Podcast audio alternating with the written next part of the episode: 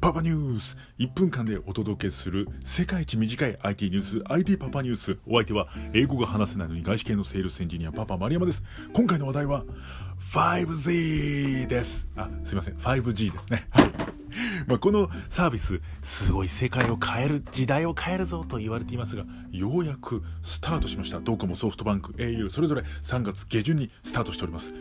各社別々の会社なんですが大体一緒ぐらいに始まるっていうのはねすごい牽制の試合ダチョウ倶楽部かって感じ どうぞどうぞって感じがしてします。この 5G 実はね5がつきものなんです。そう。五輪のために準備を進めていたんですが、まあ、五輪が延期になってしまったというところでこの携帯3社ちょっとね思惑が外れてしまったでしょうね。つまり2つの意味で第誤算ってね。というわけで まあそんな 5G とかあとソサエティ5.0など本日 IT の5にまつわるニュースをお伝えしておりますのでぜひ続きは音声プラットフォームボイシーのパパニュースで聞いていただければと思います。それではまた明日。